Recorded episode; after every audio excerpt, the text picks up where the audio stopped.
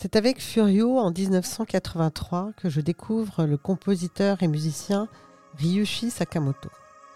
En honnête femme, je pense préférable de dire que c'est pour les yeux verrons de David Bowie et son charme fou que je suis entrée en salle pour voir ce film. Et non pas pour me documenter sur la violence d'un maton de camp de prisonniers au mi-temps de la Seconde Guerre mondiale. En réalité, je ne crois pas que le film ait marqué. Sa au contraire, régulièrement remonte à ma mémoire et m'enchante lorsque je l'entends. Vous l'entendez.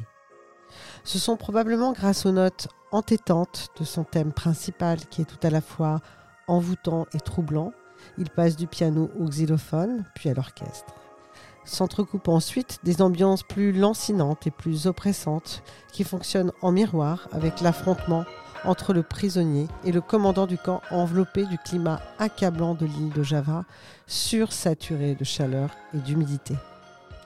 Le compositeur travaille avec des instruments électroniques, tous nouveaux en ce début des années 80, et utilise la froideur de leur son pour amplifier le contraste créé avec le jeu, lui plus classique, plus brutal. Et c'est dans ce changement, souvent mesuré, parfois dur, que réside toute la puissance de cette composition.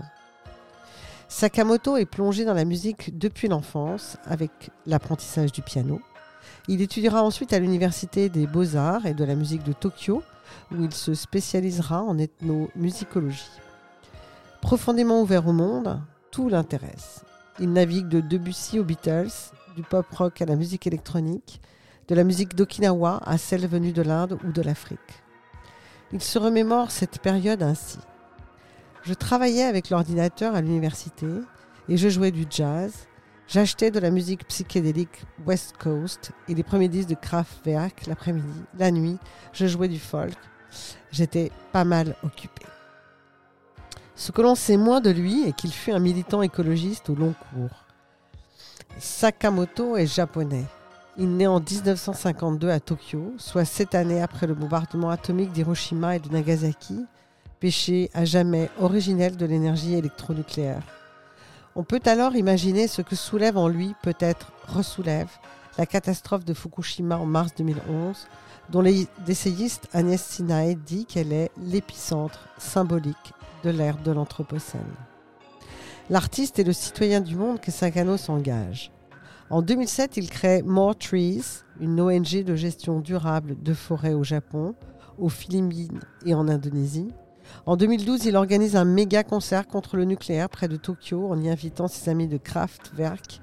Je rappelle que Kraftwerk en allemand signifie centrale électrique et dont l'un des titres phares, encore de l'humour, s'appelle Radio Activity.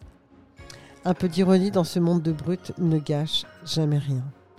En 2016, il participe à l'exposition de la Fondation Cartier, Plancton aux origines du vivant, avec une installation réalisée à partir des photographies de Christian Sardet, directeur de recherche au CNRS, et d'un dispositif électronique conçu par le vidéaste Shiro Takanati du collectif Dump Time.